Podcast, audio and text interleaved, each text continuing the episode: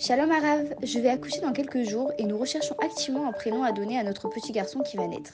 Je voulais savoir l'importance du prénom et est-il mieux de choisir un prénom de la Bible? Alors d'abord Mazal Tov et Besha Tova pour votre accouchement. Bezat Hashem, effectivement le nom qu'on donne à un bébé qui vient de naître est très très important puisqu'il y a un sens qui est donné à sa vie.